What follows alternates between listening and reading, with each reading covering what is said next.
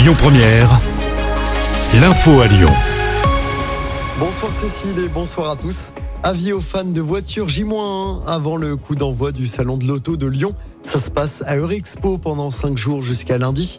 L'édition en 2023 se décline autour de 5 univers, les véhicules neufs, les véhicules d'occasion, les mobilités, le sport auto, les services et accessoires. Toutes les infos sont à retrouver sur le site internet du salon de l'auto. À Lyon, un rassemblement pour le droit à l'avortement prévu demain. C'est à l'occasion de la journée internationale du droit à l'avortement. Plusieurs manifestations auront lieu partout en France. À Lyon, le collectif des droits des femmes du Rhône appelle au rassemblement à 18h, place de la Comédie. Un adolescent gravement blessé lors d'une rixe devant un lycée à Lyon. La violente bagarre entre deux adolescents a éclaté lundi matin. C'était devant le lycée Hector Guimard dans le 7e.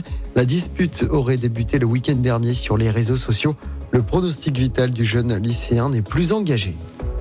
L'actualité locale, c'est aussi cette grosse frayeur lundi soir dans le 8e arrondissement. Un homme a menacé des agents de sécurité d'un supermarché de l'avenue Berthelot. Il a sorti un magnum 9 mm avant de le pointer dans leur direction. Les agents de sécurité se sont jetés sur lui pour le désarmer et un coup de feu est parti. Heureusement, aucun blessé n'était déploré. L'individu a été placé en garde à vue. Et puis, c'était une demande du gouvernement. 4000 stations-service vendront le carburant à prix coûtant jusqu'à la fin de l'année. Certaines enseignes comme Leclerc le feront tous les jours à partir de vendredi. D'autres le feront un ou deux week-ends par mois. 120 000 opérations à prix coûtant sont prévues jusqu'à la fin de l'année. On passe au sport avec du basket à suivre ce soir. L'Asvel se déplace sur le parquet du Portel. C'est la troisième journée du championnat de France. Coup d'envoi du match à 21h. Le club Villeurbanais a déjà gagné ses deux premiers matchs.